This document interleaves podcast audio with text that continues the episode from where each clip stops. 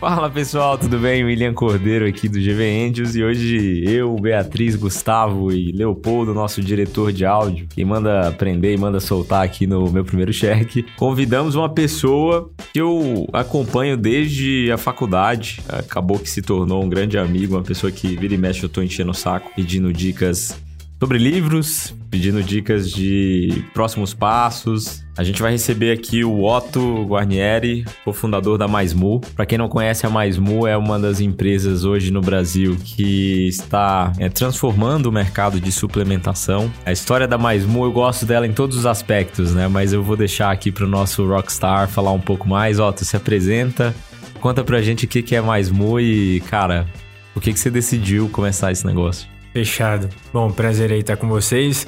Eu vou falar a história que eu conto para todo mundo, que é a história verdadeira mesmo, tá? De...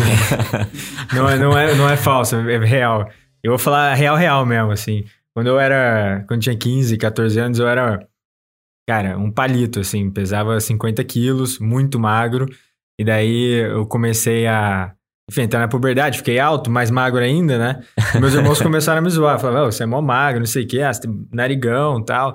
Falei, cara, eu preciso começar a ganhar é, uma massa magra para ficar mais grande. equilibrado, tá ligado? Tipo, pra ficar mais bonitinho e mais, principalmente mais seguro, ter autoestima mais alta. Eu falei, cara, eu vou começar a fazer academia e vou começar a tomar suplemento, né? Porque senão eu não vou ganhar massa. E daí eu lembro que eu comprei meu primeiro pote de whey. é, pra fora da casa. Botei, botei lá na, na, bancada da cozinha, mas ele falou: o que, que é esse pote para cavalo aqui, filho? Joga esse negócio para fora. De tomar bomba. Para de tomar bomba. Tal. E, cara, essa história é muito boa, mas teve uma vez, eu contei ela, a pessoa que tava comigo falou: não, beleza, é muito boa, mas, cara, uma vez, quando eu tinha 15 anos, eu comprei um pote de whey e quando eu voltei para casa, tava a, menina, a, moça que trabalhava em casa jogando é, os scoop no vaso sanitário e minha mãe dando descarga. Então, tipo, a essência disso é que lá com 15 anos eu, a gente percebeu, né? Eu e muito mais gente, que tinha um preconceito muito grande com suplemento, com, com whey, com todo esse, esse mercado, né? Pô, beleza, vida que segue, continuei tomando isso tomando suplemento. É o que tinha, né? É, eu não tinha o que fazer, né? Não fiquei muito forte ainda, mas tá tudo bem, pelo 70 quilos, magrinho e tal, mas um pouquinho mais forte. Cara, daí na faculdade eu fui morar fora e vi, vi suplementação, né? Em qualquer lugar, de um jeito muito diferente, muito mais focado em bem-estar do que focado em maromba, muito mais democrático. Pra onde você foi? Fui para Copenhagen, lá na Dinamarca. Maravilha. Cara, comprava barrinha de proteína na, na faculdade, comprava barrinha de proteína ou pro, proteína pronto para beber lá no, é, no aeroporto, sabe? Tipo, todo lugar tinha. Quando eu voltei pro Brasil, eu falei, cara. Aí vem uma parte bem real também. Falei, ah, acho que eu vou começar a endereçar esse problema, ver o que, que eu posso fazer aqui e tal. Comecei a pensar. Mas não é que eu só queria ver resolver esse problema. Né? Também eu, eu, tinha uma, uma resistência contra estagiar. Assim. Eu acho que eu percebi naquele momento que eu não queria estagiar, tava no quinto semestre, e era a época que eu precisava procurar estágio. Falei, cara, não sei se vou procurar estágio, não. Eu vou resolver esse problema aqui. Então, o acho... dilema do, do juveniano, né? É. Quero ter meu próprio negócio, ser dono do meu. É, cara, e assim, acho que tem muito a ver com meus pais. É, que que, tipo, são artistas plásticos e também meio entre empresários e autônomos, né, profissionais liberais. Eu nunca tinha com, contato com, com pessoas que trabalhavam para os outros, assim. Eu percebi isso só na faculdade, sabe? Que ninguém que eu conhecia trabalhava para os outros. Todo mundo ou trabalhava para você, para ela mesma, ou, enfim, tinha um time, etc, tinha um negócio. Daí eu percebi isso, falei, cara, eu acho que eu vou começar a empreender. Daí eu falei com, com um amigo meu essa ideia. Ele falou, ó, oh, tu fala com o Neto. O Neto tá pensando uma coisa muito parecida, ele acabou de voltar da Califórnia e acho que pode dar jogo. Conversei com o Neto, era 2013 ou 2014 mais ou menos. Que era 2014, comecinho. Dezembro de 2014 a gente abriu o CNPJ, mais 2015 começou a vender e hoje estou aqui com vocês. É, eu lembro que, cara, é, voltando um pouco atrás na história, né, alguns highlights aí do que eu vi acontecer. A gente tinha uma iniciativa dentro da, da GV, a Liga de Empreendedorismo, Grande a gente liga. estressava.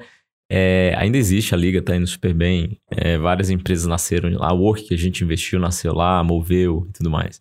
Mas a gente estressava ideias. E aí a gente teve a oportunidade de estressar a ideia do da Mais Mu. E eu lembro que, tipo, você, tinha me contado assim, cara, a gente não vai conseguir fazer um pronto para beber, porque vai, vai ficar caro e precisa de um volume enorme. Mas a gente vai colocar o pó aqui, a pessoa coloca água ou leite e começa.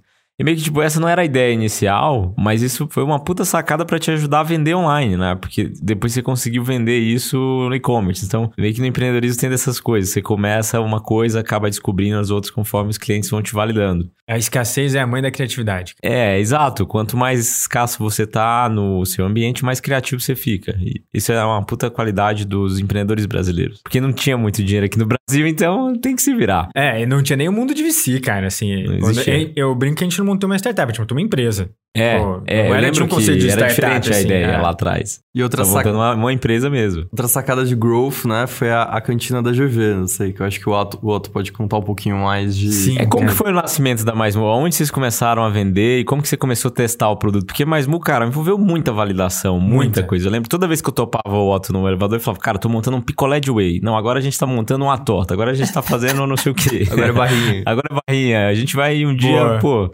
Conta pra gente um pouco dessa parte. Cara, lá em 2014 foi quando eu comecei a conversar com o Neto. Todo dia depois da aula a gente ficava lá no DA e, e a gente ficou conversando, né? Pensando na ideia, pensava, pensava, falava com pessoas, fazia reunião, é, tentando definir os contornos do que a gente ia fazer, né? A gente não tinha uma visão clara, não tinha, tipo, não tinha um sonho grande, não tinha é, valores, mas a gente tinha uma missão muito clara. A missão era mostrar que o Eno é bom, a gente nasceu para isso. O Neto ele falou muito de praticidade, eu trouxe muito a ideia de trazer uma identidade visual mais amigável.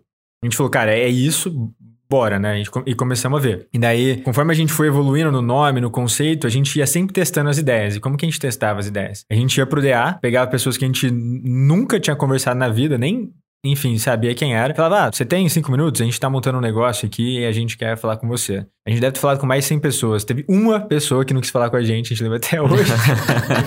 e daí ela tava sentada com... agora. É... ela tava sentada com outra pessoa, a pessoa falou, não, mano. Senta aí, vamos conversar. E a pessoa ficou, tipo, quietinha, assim, sabe? A gente tentou e conversou. É... Acho que é o ambiente mais aberto do Cara, mundo, foi. E assim, eu sou super inseguro, sabe? Pra, pra chegar pra pessoas que eu não conheço pra, e começar a conversar do nada. E assim, era. Pô, então vambora, sabe? Fecha a cara, finge que tá tudo bem e, e vai. E foi assim que a gente conheceu o pessoal da liga, foi assim que a gente conheceu o Will, foi assim que é, conheci um monte de gente. Inclusive, nessa época a gente testou o nome, falava, mais mu, escreve, via como é que a pessoa escrevia, se ela usava o símbolo, se ela usava dois O, se ela usava U, se ela usava dois U's, botava acento, não botava acento. A gente mostrava é, a imagem da vaquinha com o azul. Ah, o que, que você imagina? Ah, uma coisa gostosa, uma coisa de comer. Imagina, você vai falar, ah, uma empresa de tecnologia. Fala, cara, então estamos... Essa vaca não é o símbolo que a gente quer. A gente foi testando os símbolos porque a ideia era quebrar um conjunto de significados. E como você quebra um conjunto de significados? Com símbolos já mais consolidados. Então, o azul traz uma ideia de sabor, a vaquinha traz uma ideia de sabor, o nome traz uma conexão e, tipo, o nome mais mu é muito para voltar a ideia de que o whey é um derivado do leite, porque o whey é um derivado do leite. Quando você vê queijo, você pensa em leite, quando você vê o whey, você pensa em bomba. Então, quando você pensar em whey, você vai pensar em leite. Então, vamos botar uma vaca aqui, tá, tá, tá, tá. Até gostoso. criança toma, né? Até criança. A gente fez, a gente fez um whey à prova de mãe, falam, né? e, e, naquela época, só, só mais uma coisa, a gente topou uma pessoa que foi muito importante para nossa história. A gente. Ele era uma pessoa mais velha, tinha, um, enfim, cinco pessoas mais velhas sentadas na mesa. E daí eu falei, cara, é, podemos falar com vocês aí? A gente tá montando uma empresa ali. Peraí, peraí. Estão montando uma empresa ou é um projeto de faculdade? Não, não, é uma empresa. Ah, tá. Então senta. Aquela pergunta, é pro TCC? É pro TCC? Não, não, então é. agora então, beleza, então agora eu venho aqui. Daí, esse cara era o, o Edu do Rocafé, né? Dono, o dono da rede de, de lanchonetes que enfim, tem na GV, tem na SPM, na Casper, e foi nosso primeiro ponto de venda. É, ele comprava o produto a quase 6 reais, vendia 8, e a gente achava que ia ser assim para sempre. é, depois que a gente começou a crescer, ele dobrou o preço, que era justo, né? Porque ele tinha que ter a margem dele. É, mas assim, foi muito importante pra gente começar a ser conhecido nas faculdades, começar a ser conhecido é, enfim, em alguns lugares e testar o produto, ver o que dava certo, o que dava errado. Conta um pouco pra gente dimensão, né? Que tamanho que tá mais Mu hoje? Do, e aí você escolhe as métricas que você quiser. Cara, é, acabou de sair uma matéria no, no Valor Econômico ontem. Então não tem nem por que esconder, né? Tipo, faturamento, essas coisas a gente falou, abriu lá. Então a gente deve fechar esse ano com 32 milhões de receita, mais de 5 mil pontos de venda, acho que quase 6 mil pontos de venda hoje, 60 SKUs, 40 colaboradores e um, uma perspectiva de crescimento muito clara, assim, tipo, pra gente isso é até um dilema, porque o que nos trouxe até aqui não vai nos levar para o próximo patamar, é, principalmente como empreendedores, assim, tipo, a gente criou é, todos, né? Uma, um mecanismo que funciona por si só. Lógico que precisa sempre do, do contato dos founders, dos diretores, mas um mecanismo que, de repente, ele começa a dar sozinho você precisa começar a inovar. E, e o seu papel de antes não, não, não tem mais o mesmo papel. Eu brinco que antes eu podia rastrear tudo que eu fazia com impacto, né? Tipo, ah, eu fiz isso, deu nisso. Hoje não, tipo, se eu falar, eu fiz isso, tipo, eu, eu, não, eu não fiz muita coisa. Eu falei alguma coisa e as pessoas fizeram e daí o impacto veio, sabe? Lógico que não é só isso, né? Não fico só falando, mas a natureza do trabalho mudou muito. Então, a Mais Muda o Futuro, ela vai, enfim, tentar duas coisas, né? Continuar aproveitando as oportunidades que ela tem hoje, que é principalmente é, nutrir as prateleiras, né? Abastecer as prateleiras do Brasil.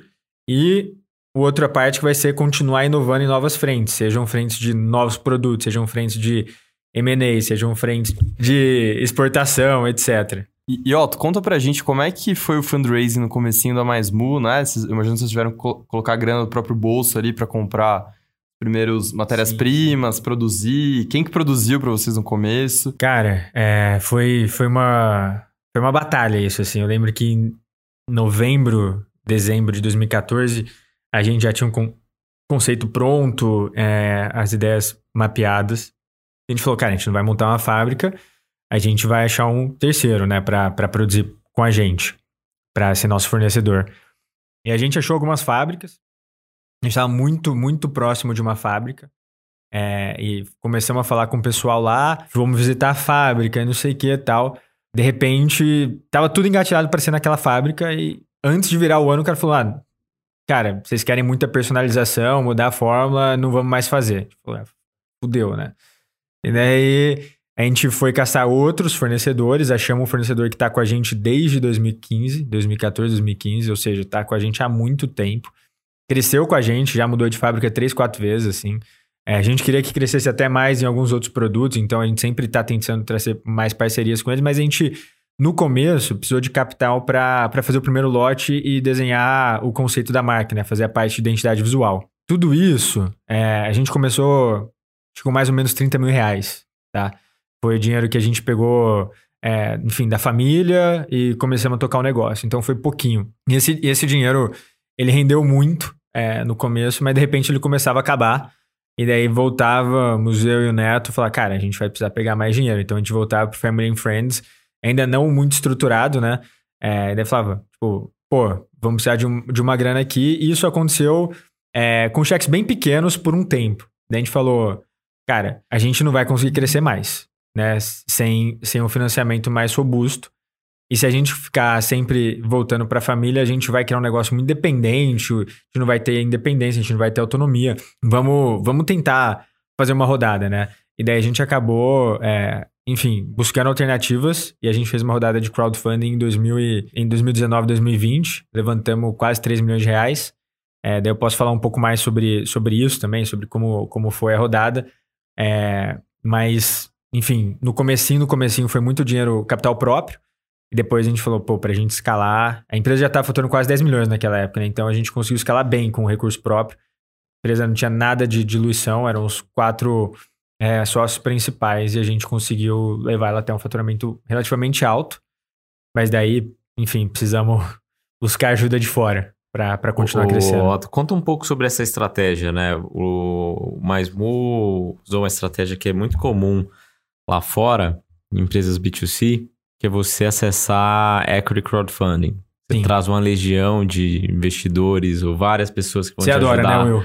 Eu, eu, eu gosto no B2C, tá? no, no Direct to Consumer eu acho animal. B2B, geralmente não gosto muito. Acho que tem um viés ali muito de, em alguns momentos, seleção adversa, mas no caso da Mais Boa eu achei animal. Conta pra gente como foi pensar nisso, né? Cara, né? Acho que boa.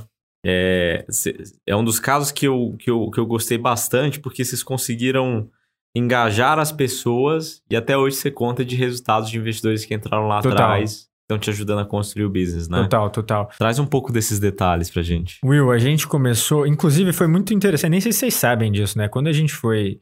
Você me chamou uma vez, eu acho que para participar de um, de um evento do GV Angels, assim, como, como ouvinte, né? E daí nesse evento eu conversei com, com o Vini, que tava no CRIA. Daí, falando com ele, ele falou: Cara, a gente, enfim, fez uma rodada para uma empresa lá que captou 5 milhões de reais, uma empresa é, de cerveja. é, ela fatura tanto. Eu falei, como assim, cara? A gente fatura mais é, e, tipo, esse dinheiro ia salvar a nossa vida, tá ligado? Assim, e com uma diluição que fazia muito sentido pro que a gente estava buscando. Daí eu fui falando com ele mais, vi os pitches do dia e fiquei com isso na cabeça. Daí eu vi uma frase que mudou muito minha mente, assim, que era uma frase do Sam Walton do, do Walmart, que é, é dinheiro não é escasso, visão é. E para sempre, tudo a gente falava, ah, não tem dinheiro, não tem dinheiro, não tem dinheiro. Não é que não tem dinheiro, não tem uma visão clara é, e, enfim, uma iniciativa para captar os recursos para fazer com que essa visão se concretize, né? Na verdade, faltava essa visão clara e essa coragem de, de buscar esse recurso. E daí, beleza, a empresa já era grande, eram quatro sócios principais, ainda são, e a gente começou a discutir isso, né? Eu fui trazendo, como eu falei no começo aqui, né? A gente não tinha esse viés muito de, de startup, a gente tinha um viés mais de empresa. E daí cada um tinha uma percepção. Um achava que tinha que pegar muito dinheiro, outro achava que não tinha que pegar nada, outro desconfiava de todo mundo. é, era, era um caos, cara, era um caos. E, daí, e aí eu, irmão do meio, né? É, mediano, sempre o, pacificador. o, pacificador ali, tentando achar o melhor caminho. E daí o que, que a gente viu? Fazer uma rodada com VC é, e implicar necessariamente numa saída num, num, histórico de rodadas progressivas e de um crescimento que é, que é liderado não necessariamente pelo desejo dos founders, mas pela ambição do fundo. Bom, descarta isso, até porque a gente não queria pegar muito dinheiro, a gente queria pegar o dinheiro que a gente precisava. Era pouco dinheiro, né? pouco, digo, para o nosso momento. 3 milhões de reais é muito dinheiro para uma pessoa física, é muito dinheiro para um negócio inicial, mas para a gente que estava faturando 10, é, era, era um cheque pequeno. A empresa valia naquela época mais ou menos em 30, 40 milhões de reais pô, a gente conseguia pegar por 10%. Se a gente fosse fazer uma rodada com fundo, nenhum fundo ia querer 10% só, ia querer uma fatia, uma rodada com uma fatia maior para compensar todo relação risco-retorno e tudo mais. A gente falou, cara, fundo então, por vários fatores, não é o que a gente está buscando. Private equity, putz, a gente é muito pequeno para um private equity. Um private equity também normalmente é fundo, é, com visão de exit. E a, a, a, gente eventualmente pode querer transformar isso num negócio familiar grande, uma empresa privada grande. É, então, talvez não seja esse o caminho. Daí sobraram meio que dois outros caminhos, né? É, family Office e crowdfunding. E, e, o Family Office, a gente, a gente acabou fazendo as duas, né? Tem, tem a Grão, que é um Family Office de VC, que está com a gente. É, eles não têm a estrutura de fundo, então eles não têm que vender a empresa, vender a posição em período pré-determinado de tempo. Eles podem ficar com a gente por 5 anos, 3 anos, 20 anos. Tudo depende de quanto o negócio estiver crescendo. E o crowdfunding, que per permitiu que a gente conseguisse é, pegar o dinheiro que a gente precisa e não o dinheiro que nos era oferecido para o nosso tamanho para fazer uma relação de portfólio que fizesse sentido para um fundo e tal. E além disso, tinha a questão de comunidade, que é um case interessante. Então, a gente trouxe 250 sócios na rodada. Cara, eu, eu divido em três grupos, assim, né? É, o grupo de pessoas que acompanhou a história dos, dos fundadores e do time, e até parte do time entra nessa história. É, são amigos de infância, pô, esse pessoal todo, família, entra uma galera nessa época. Daí tem outro grupo, que é o grupo dos, é, dos fãs da marca. Pessoas que a gente não tem nenhum contato, mas que é fã da marca, é, admira a empresa e quer entrar. E tem um terceiro grupo, que é o grupo de early adopters do próprio Equity Crowdfunding. São, mais, são investidores em sua maioria, né? E, cara, esse, esse grupo como um todo trouxe uma, uma riqueza muito grande, né? Ter esses três pessoas. Então, por exemplo, hoje, saindo daqui, inclusive já tô até meio atrasado, já remarquei a reunião. É, vou falar com um dos nossos sócios para enfim, que é especialista em gestão, para dar algumas ideias de gestão de operações como um todo, né? Ele quer até propor um projeto para gente. Semana retrasada, ou há um mês atrás mais ou menos, falamos com outro investidor nosso, né, que tem uma posição relativamente grande com a gente, que ele estava nos ajudando a montar uma rodada de dívida, ao invés de fazer uma rodada de, de equity. É agora que a empresa está lucrativa, tipo, a gente se dilui menos, o equity tem um custo muito maior de, de, de oportunidade e tudo mais. E é o que a gente está fazendo, a gente está fazendo uma rodada de 3 milhões é, junto com o BNDES e com o Itaú. É uma rodada, enfim, pagar em quatro anos essa grana e tudo mais, então é uma coisa muito interessante. Não teríamos tido essa maturidade sem os inputs daquela pessoa que é, tipo, muito especialista no assunto. É, sobre governança também, há umas duas, três semanas atrás, falamos com um pessoal é, que investiu na gente na física e que, putz, trabalha num, num escritório focado em governança, muito foda. E sexta-feira agora também vamos falar com o pessoal que é especialista em e-mail marketing, growth, para ajudar a gente a escalar nossa loja online. Então, tipo, no começo eu não acessava muito isso, né? Foi uma coisa que por muito tempo ficou latente, a rede de contatos. Mas daí eu falei, não, eu acredito nessa tese, eu vou tentar fazer um esforço para reforçar isso. Então, estamos fazendo pesquisa, toda semana eu mando mensagem lá no grupo que a gente tem, atualizo, a gente faz webinar, vai conversando com a galera, mostrando os resultados. é obrigado a passar faturamento e volume de venda. A gente passa DRE completa, fluxo de caixa, é, abre tudo, assim, bate papo real com as pessoas. Se você tivesse. Cara, lembra aquele a gente teve um almoço que você falou, cara, tô pensando em fazer um app de crowdfunding e tal. Lembro, lembro. É, se tivesse naquele dia de novo, né? Voltando atrás. Você teve alguma coisa nesse processo do equity crowdfunding que você teria feito diferente? Cara, hum, é uma, é uma boa pergunta, Will, assim. Eu acho que tem algumas coisas que daria para fazer melhor, acho que era um momento ainda de muita incerteza, mas eu acho que eu, eu tô bem satisfeito com a nossa decisão, assim, por exemplo, hoje todos os nossos investidores, eles estão com um mútuo conversível é, com a MaisMu, né? A gente não fez um veículo onde eles são sócios e o veículo é, é nosso sócio. Mas é uma possibilidade, a gente vai ter que mudar para uma SA no que vem, porque a gente vai... É um mútuo conversível que é automaticamente conversível, né? Então, quando a gente bater 50 milhões de reais, a gente tem que, de faturamento, a gente precisa converter em SA, a gente vai bater isso ano que vem, se tudo der certo. Daí é, é o momento que a gente pensa, pô, vamos converter em um veículo para simplificar o cap table, não vamos? Como que a gente, como que a gente segue com isso? Mas via de regra, assim, eu acho que seguiria uma estratégia muito, muito, muito parecida. Talvez tentaria cativar mais a audiência, a audiência eu digo os sócios antes, né, do que tão tarde. Acho que o resumo da ópera, né, Will, é que não tem muito não resposta tem pronta, né? de bolo. O modelo do receita de bolo, assim, o negócio deles já tinha meio que breakivado, já, é. já dava lucro. E eu acho que nesse ponto o, o venture debt e o crowdfunding fazem muito sentido. Porque o VC ele vai apostar num negócio muito mais a longo prazo. Se você já gera, gera caixa, você consegue pagar uma dívida, né? É. Por esse ponto, o, o Venture Debt é bem interessante. E o Equity Crowdfunding traz uma legião de adoradores, embaixadores e, eventualmente, até mentores, né? É um bolo que você não sabe o que vai vir para sua, sua marca, para sua empresa. Então, é, não tem só um caminho, não é só o venture capital, não é só o. Né? Eu acho interessante que as coisas que, que você falou, Otto, elas, elas trazem muito para o momento de VC, porque hoje a gente não tinha uma indústria desenvolvida lá atrás. E um pouco das dores que você apontou, achei muito legal. São é, propostas de valor que a gente vê hoje. Então, por exemplo, você falou, ah, a gente é, não queria entrar em uma pressão por uma saída em um período de oito, num ciclo de dez anos, que é um ciclo típico de venture capital. Que é algo que pode acontecer dependendo do perfil de seus investidores. E o que, que a gente é. vê hoje? O, os fundos mais ativos são o que a gente chama de patient capital. Né? Então, o SoftBank ele investe o dinheiro do balanço, ele não tem que fechar o fundo daqui Perfeito. 10 anos. Porque ele entendeu que a grande tragédia do venture capital é que você precisa realizar seus ganhos em 10 Imagina anos. Imagina quem teve que realizar ganho no ano passado. Não, e ano passado, por exemplo. No meio de uma é. crise, se o business era de turismo, sei lá, você tem um business de turismo, tá acabando o tempo, rolo que é, cara.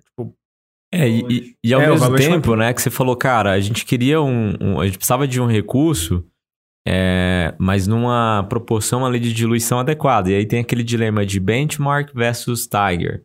A Tiger hoje é tipo assim, cara, qual que é o valuation? É a 60? Então vamos colocar 80, vamos pagar 80 milhões de dólares, coloca um pouco mais de dinheiro, mas eu te dou dinheiro sem fricção, sem é, termos super criativos para dar liberdade para o founder tocar é. o business. Então é um dinheiro mais barato.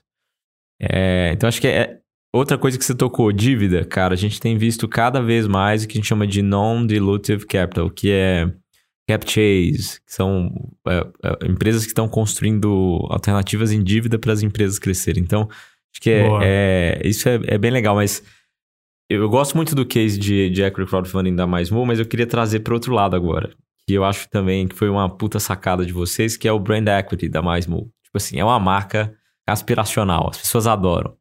Tipo, eu, eu hoje quando eu falo para as pessoas assim, cara, eu conheci a Mais Move, ah, para, velho, esse negócio é gigantesco. Cara, eu conheci vi nascer, mentira. Porque a Mais Move, ela acabou construindo uma marca muito da hora, né? E é, eu, eu tenho a percepção, você pode me complementar, que tipo assim, você tem nas redes sociais vocês acertaram bastante, é tipo, era era a marca que as blogueiras adoravam, né? Tinha um, uma pegada muito assim. Conta um pouco o que, que foram acertos, né? Tipo, na hora de construir uma marca super desejada, né? Acho que esse é um grande diferencial para alguém pagar um prêmio pelo, pelo produto que vocês estão vendendo. Perfeito, cara. Eu tenho falado muito isso recentemente, né? Acho que a gente tem três grandes coisas. Inclusive, quando eu falo com empresas maiores, eu vi três grandes modelos. Tem o modelo de indústria, tem o modelo de distribuidora e tem o modelo de marca, né? Recentemente eu falei com uma pessoa que é focada em indústria. Ele falou, cara, eu não acredito no modelo de vocês. é, vocês não têm eficiência operacional, vocês não conseguem ter ganho de escala, é, vocês não conseguem é, ter uma tecnologia que seus, seus é, concorrentes não têm, porque vocês têm a fábrica própria. É, eu, eu não acredito nesse modelo. Eu falei, pô, faz sentido. É, ao mesmo tempo, eu não preciso imobilizar um bilhão em fábrica, posso investir isso em marca, posso internacionalizar minhas marcas, etc. Mas para uma pessoa com histórico industrial, realmente não faz sentido. Daí tem outro histórico, que é o histórico de distribuidora, né? Pô, quando você tem uma distribuidora, o seu foco, na verdade, tem uma força de vendas muito boa, um trade muito bom. Tu falou muito mais de se pedir, tá? De bens de consumo, enfim, alimentos, etc. Tem uma força de vendas muito boa, é, um trade muito bom, é, não necessariamente um marketing muito bom, mas é uma venda mais empurrada, assim, sabe? É, e tem vários cases assim, que são, putz, é uma distribuidora tem 50 marcas muito fortes, inclusive algumas marcas próprias, tem um case brasileiro muito forte disso. A empresa fatura centenas de milhões de reais. E tem o nosso case, tem case de, tipo, sei lá, desenchar, o case de Super Coffee, por exemplo, que é vou focar na marca, vou terceirizar a produção e pau na máquina. É, só que aí o mais importante é, tipo, a marca é o é o, enfim, o atrativo principal. E o produto, ele é a entrega da promessa de marca. Ele tem que entregar, mas a promessa de marca vem antes. O produto entrega o que a marca promete. A força de vendas atende a demanda que a marca traz. A gente tem sim prospectores de venda, pessoal que é, tenta abrir cliente, mas é muito mais puxado do que empurrado. É muito mais puxado do que empurrado. Os clientes vêm muito mais atrás do que a gente tenta empurrar para eles, né? Então isso é uma coisa muito interessante. Agora, conforme vai crescendo, o, o que a gente tem que fazer para a marca, o, o, tudo muda, cara. Por exemplo, no começo a gente dava muito a cara, né? Eu aparecia lá, fazia uns stories, fazia, nem, nem tinha stories na época, né? Fazia vídeo no, no feed, cupom de desconto, pass, é, passava vergonha pra caramba e tal. É, e de repente deu uma profissionalizada, né? Nessa profissionalizada, a gente foi perdendo um pouco do, da admiração que tinha para a marca, né? A marca foi ficando um pouco nessa escalada de vendas maiores e, e, etc. A marca foi se ficando um pouco mais cinzenta, vamos dizer assim, né? Uhum. E a gente falou, cara, isso não pode acontecer. Vamos aparecer mais, vamos trazer mais gente, etc. Daí agora a gente está numa outra vertente de botar o time para aparecer mais, da gente aparecer mais. Eu a tô muca usando bolada. A muca bolada. É uma coisa que a gente fala muito que é o casa, cara e alma, né? Que é Pra gente se conectar, a gente precisa, tipo, mostrar a cara, a gente precisa mostrar de onde a gente veio, por que, que a gente faz o que a gente faz. Tô usando até meu Instagram muito mais hoje do que eu usava antes para contar a história. E eu até brinco, tipo, a Mais Mu não reposta quando eu posto. Mas eu vou tentar criar um conteúdo tão bom que um dia, tipo, a Mais Mu vai repostar, sabe? E eu, eu tento não te falar, não, vocês vão me repostar, sabe? Porque eu sou o CEO e o fundador, vocês vão me repostar. Não, eu quero criar uma coisa que, de repente, tipo, a galera, por exemplo, eu vi meu cupom de desconto, cara. A galera tá comprando com o meu cupom, tá ligado? Aí uma, uma hora, eu tenho certeza que o Martin vai falar, pô, posta o cupom. Eu falei, ah, é, agora você quer que eu poste meu cupom, né? tá bom, hein? agora você quer que eu poste meu cupom. Mas enfim, eu acho que a gente tá evoluindo para criar um ecossistema onde eu, os outros sócios, os outros founders, os clientes, o time cada vez mais participa da criação dessa marca, né? Como transformar tudo em uma comunidade. Acho que esse é o grande desafio. É, por exemplo, a gente tem um desafio interno, chama muca, é, muca suada, né? Tem o muca bolada no, no feed, mas tem o muca suada dentro, que a gente começou doando um, é, 3 reais para cada uma hora de treino do time, e agora a gente mudou. É, cada dia de treino, não cada hora de treino, cada dia de treino vale um ponto. Você pode pontuar até cinco vezes numa semana. E, por, por exemplo, com cinco pontos, você pode doar 25 reais para uma ONG que incentiva o esporte é, na periferia. Né? Que é, por exemplo, a ONG Rugby para Todos. E tipo, eu fiquei pensando, cara, por que a gente não faz isso para a comunidade de sócios, para os melhores clientes? Também, ah, mas a Maismu vai pagar por isso? Vai, não tem problema. É, mas a gente está criando um ecossistema muito mais forte, coerente, tipo, com uma relação íntima muito mais, mais forte. Eu acho que, cara, é tudo sobre conexão emocional. Assim, quando a gente fala de marca, não está falando de, de produção e não está falando de distribuição, marca é conexão emocional. E é isso que faz toda a diferença. E fidelização, né? É, tipo, tem um ponto que você vai querer aumentar a distribuição. Então, puta, eu vou focar na venda aqui com supermercados, ou, tentar espalhar meu produto, colocar em todas as prateleiras. Só que será que isso cria fidelização ou é. será que isso cria mais pessoas que vão comprar só uma vez, testar e beleza, só um produto, tem Exato. tantas outras barrinhas. que... Pensando em alinhamento, quantas pessoas que entraram no começo, né, early employees da mais hoje são sócios da, da empresa? Cara, boa, boa pergunta. Eu não tenho número de early employees, eu tenho número total, assim. Hoje a gente tem 40 pessoas, 10 pelo menos estão com, com participação. É, a gente vai rodar mais uma rodada agora, né? Então, minha intenção é que pelo menos 20 pessoas tenham, que pelo menos 50% da empresa seja, seja sócia, né? Eu falo que tem duas missões. Na verdade, tem uma missão e uma visão, né? Pessoal na empresa. Tem a missão da empresa, tem a missão do Otto. Tem a visão da empresa, tem a visão do Otto. A missão do Otto na empresa é fazer um time, é, um time de artista, né? Um time de artista eu falo que é um time que trabalha com criatividade, tem coragem, disciplina, é, mas que não se sente alienado no trabalho, saca? Essa é meio que a ideia principal. Consegue se expressar no trabalho, o que a pessoa faz, é, tá ligado com os interesses dela e tudo mais. Esse, esse é meu sonho, né? É, é, o que eu tô tentando resolver. E se der tudo certo, onde a gente quer chegar, né? Onde eu quero chegar, na verdade, com isso, é um time de donos. Não é uma cultura de donos. Que é muito fácil falar, não, mas é a empresa que tem cultura de dono, mas eu não dou equity pra ninguém. Então, cara, não é uma cultura de. é uma cultura de donos meio, meio desleal, assim, tá ligado? aí, né?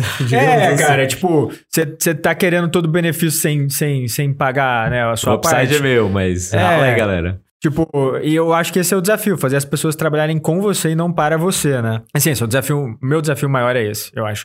Porque, pô, você tem seus próprios dilemas internos, não necessariamente você vê a, a, big picture como um todo sempre. Tem viés, tem ponto cego. Você vai desconstruindo isso, desconstruindo isso para tentar fazer, cara, todo mundo jogar junto mesmo. Assim. O que, que você acha que é, vai ser o cenário de mais mu em 2025, né? Tô pô, tentando desenhar um, um, um, médio curto prazo. Onde que você, que, que você quer chegar até lá? Cara, eu vou falar um pouco do que eu vejo, né? A gente realmente, é, em todos os caixas, o que eu quero dizer todos os caixas? Tipo, todo checkout, você vai num quilo aqui na, em São Paulo, vai ter os chocolatinhos da Nestlé, o chocolatinho da Aqua, de todas as grandes, e vai ter um chocolatinho da Mais Mu. É, não só na loja de produtos naturais, não só nos grandes supermercados, mas na loja de conveniência, no, no, no restaurante, no quilo, todo mundo vai. Então, pô, do mesmo jeito você vê um alpino ali, você vai ver um choco wafer ali, saca? Pô, isso aí essa é uma visão que eu, que eu tenho. E por falar nisso, eu provei Choco Wafer, cara. É bom, né? É, alpino, quem é alpino na fila do pão? Os primeiros 100 ouvintes aqui vão é. ganhar um Choco Wafer. aí você tá comprometendo pode, a firma. Pode, pode, pode, usar, o cupom, pode usar o cupom OTO15 aí, ó. Agora, 15, agora vai, agora o marketing não mais bom pra me dar moral. Na descrição tem que estar o cupom é, aqui. Cupom mas... é meu primeiro cheque. Esse a gente vai brigar. É, pode, pode brigar, eu faço um lá depois. Mas é, Acho que tem outras coisas também. Eu quero fazer collabs de impacto, assim. É, acho que tem uma empresa que a gente gosta muito e que a gente tem se aproximado muito, que é a Zidog, por exemplo. A Zidog é, pô, rainha dos collabs. Tipo, é collab com a Netflix, é collab com a, Eles fizeram com a Nintendo, com, com o Nubank, Nubank. agora foi animal, né? É, assim, é uma coisa é surreal. Tipo, a Maismu, pra mim, tem que começar a fazer collabs com marcas que a gente acha incríveis e muito foda. É, então, tá super disponível, né? Tá super nas gôndolas. Ter collabs e uma marca cada vez mais forte é, e começar a tatear mais fora do Brasil, né? A gente começou a exportar esse ano, a gente fez o primeiro envio para Portugal, vamos provavelmente vender aí também para o Golfo Pérsico esse ano, mas a ideia é que a gente pô, comece a exportar para os Estados Unidos, comece a entrar em mais lugares da Europa, tem alguns lugares na África também que dá para entrar, tem a Austrália que dá para entrar. Então, tentar não necessariamente internacionalizar o negócio, né? montar escritório fora, mas pelo menos estar tá presente em mais países, até que alguns falam, não, acho que faz sentido a gente montar um escritório. Então, acho que essas três vertentes, você forçar muito a marca com o collab, é, enfim, internacionalizar né, o, o produto, tá em todas as prateleiras, e acho que o, o último, né, um quarto, é, pô, ter 90% da empresa sócio. Daí o negócio tá, tá zerado, assim. Não zerado, é né, mas é o sonho de é médio prazo. Animal. Cara, Otto, é, no processo de construir uma empresa, né? Você foi empreendedor raiz mesmo. A gente viu o negócio nascer desde. Literalmente, assim. É, viu o negócio nascer né, da GV, Corredor, né? assim. Né? Você é, viu a... ao vivo. A, a, barriga da grávida, é, né? É, exato. E sei lá no cafezinho, lá no Rocafé, pô, pode falar aqui rapidinho. Mas, cara, no processo de construir uma empresa, existe alguma pergunta, cara? Você sempre quis responder, mas nunca te perguntaram a respeito do processo de tirar um negócio do papel do zero? Pô, cara, é, di é difícil essa, hein? Essa foi ao vivo, tá? Essa e foi ao vivo. Essa foi, esses foi dias eu perguntei. Foi... eu perguntei esses dias no processo seletivo, né, pra pessoa que eu tava entrevistando. Ah, como é que... Qual pergunta que você gostaria que eu fizesse para você, né? Acho que você fez isso comigo agora, eu vi o quão difícil é responder essa merda. Boa, você manda pra pessoa. Assim. É, pessoa te respondeu. Pô, cara, eu agora não lembro, mas foi uma resposta boa. Foi uma resposta que eu falei, caraca, isso aí foi, foi bom.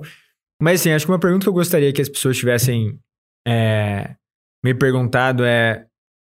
Acho que não é, nem, não é nem essa pergunta, assim, tal, eu, tipo, como que é montar uma empresa e tal. Mas é...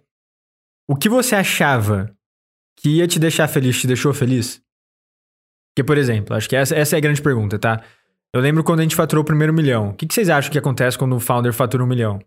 Pra caralho, vou fazer uma festa, tipo, open food para todo mundo, open bar para todo mundo. Cara, foi nada mais é, deprimente do que ter faturado o primeiro milhão de reais. Eu lembro que eu, eu fiz uma conta, é, somei todo o faturamento dos últimos X meses, acho que, sei lá, 18 meses, etc desde o primeiro mês de venda e deu um milhão de reais, redondo. Falei, Neto, quanto você acha que a gente faturou até hoje? Ele falou, ah, sei lá, tanto. Falei, cara, a gente bateu um milhão de reais. E daí, sabe quando você olha um pro outro e fala, tipo, a gente, a gente deveria celebrar isso? A gente deveria fazer alguma coisa com isso? Tipo, o que que... É, que a gente faz, né? E a gente deu um toque lá, um high five, tipo, meio tipo, porra, é, é, é, isso? Vamos voltar a trabalhar. Sabe? É, é, é, vamos voltar a trabalhar. E, tipo, isso, isso mostrou muita coisa, cara. Eu acho que para as pessoas que que querem empreender, é, essa é uma lição muito grande. Tipo, não espere que as coisas que você espera que vão te deixar feliz vão te deixar feliz, porque elas não vão. É, o que vai te deixar feliz é muito mais bom feedback que você toma, uma discussão muito foda que você tem, é, as oportunidades que você vai, vai abrindo no meio do caminho do que o reconhecimento é, financeiro, até porque é muito difícil vir esse reconhecimento financeiro, assim. Esse reconhecimento financeiro ele vai vir na época de um exit, sabe? Tipo, ele vai vir no momento em que a empresa está realmente muito grande, você vai ter uma secundária ou você vai conseguir é, ter uma distribuição de lucro. Porque a galera fala, pô, nossa, mas a Mesmu vale 60 milhões de reais na última rodada, pode valer 100 milhões na próxima rodada. Beleza, cara, meu salário é menor que provavelmente 99% das pessoas estão ouvindo aqui. E esse dinheiro não é líquido, tá ligado? Tipo, não, não é sobre isso, assim. Você esperar que isso vai te deixar feliz, cara, você tem dúvida sobre qual que é a sua motivação. Eu tenho uma, uma máxima, assim, para mim. Tem algumas, mas essa é uma, né? É, sempre trabalhar e nunca precisar trabalhar. Mas por que que eu falo isso? É meu sonho, um dos meus sonhos. Você tem que estar motivado pelo motivo certo. Se você estiver motivado, tipo, simplesmente pela grana, por, pela essa ambição, eu tenho dúvida se isso vai te satisfazer. Você pode até ganhar dinheiro, mas tenho dúvida se vai ficar realmente feliz quando você conseguir isso. E aula? Tem que escrever um livro já. É, vamos ver, vamos ver. Vamos ping-pong? Bora, bora. Otto, o que, que você tá lendo? Cara, aí, eu, eu, suspeito que eu acho que eu sei que você pra tá quem lendo. Não, pra quem não sabe, o Otto tem... A Book Club também, tem né? A Book Club, é. Conta é um pouco o que, que você tá lendo quiser... e o que é a Book Club, Boa, né? quem quiser ler com a gente aí, são... O Book Club é um, meio que um clube de assinatura de livros é, que tem, enfim, curadoria, discussões semanais, resumos e tudo mais. A gente tá lendo junto agora originais do Adam Grant, assim, livraço, livraço. Não precisa assinar a Book Club pra ler o livro, tá, gente? O livro é bom de qualquer jeito, mas quem quiser aí é, assinar vai ser muito bem-vindo. Praticamente aí toda semana eu apareço lá, discuto com a galera, mas pelo menos uma vez por mês eu passo aí minhas impressões dos livros que a gente tá lendo. A gente já leu vários livros muito bons ali. Que livro que você indicaria para quem quer construir uma empresa? Pode ser Empresas... um ou dois, mas... Cara, assim, acho que empresas feitas para vencer, para você entender sobre negócio, né? Sobre a física dos negócios, não sobre a engenharia dos negócios, até porque sei que é um bate-bola, mas acho que vale a pena essa, essa, esse desvio, né? Essa tangente. Por exemplo, parece que muito desse mundo de venture capital é uma coisa nova, né? É, e a gente confunde a especificidade, né? Tipo, a espécie com o gênero. Tipo, capital de risco é o gênero, fundo de VC é uma espécie, né? Mas o gênero, capital de risco, existe há mil anos. Então, por exemplo, eu sempre falo que é, os portugueses que descobriram o Brasil estavam em venture capital. Primeira, Só não era um fundo, né? A primeira venture capitalist foi a rainha que emprestou Exato. dinheiro pro Cristóvão Colombo. Perfeito. Perfeito. É que a gente conhece, né? Porque provavelmente no Egito teve outro, é. saca?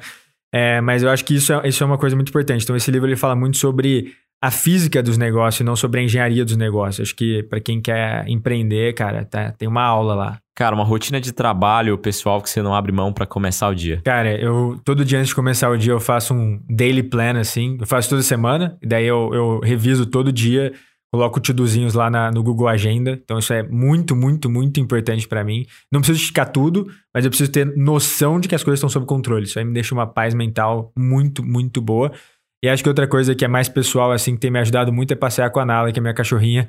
é, passei com ela hoje antes de vir, mas eu, eu falo que não é nem Eu que levo ela para passear, tipo, ela, ela que me leva, leva para passear porque é um momento quase de meditação, assim. Porque meditação, parar e sentar e meditar é muito difícil. Mas o conceito de meditação e mindfulness é você estar tá presente no momento. E lá é um, é um espaço que eu tento estar tá muito presente no momento. É, e é praticamente uma, uma meditação reconstruída, desconstruída, talvez.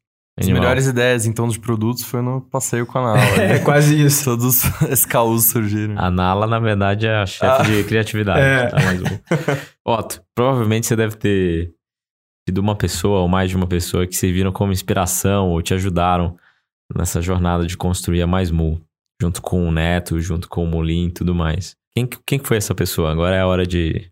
Boa. Cara, eu tenho um, um, um amigo meu, né? Na verdade, é irmão mais velho de um amigo de infância eu tinha mais ou menos uns. Pô, fui amigo desse, desse, desse amigo meu por a infância inteira, tá? Dos 8 aos 15 anos a gente era inseparável, assim.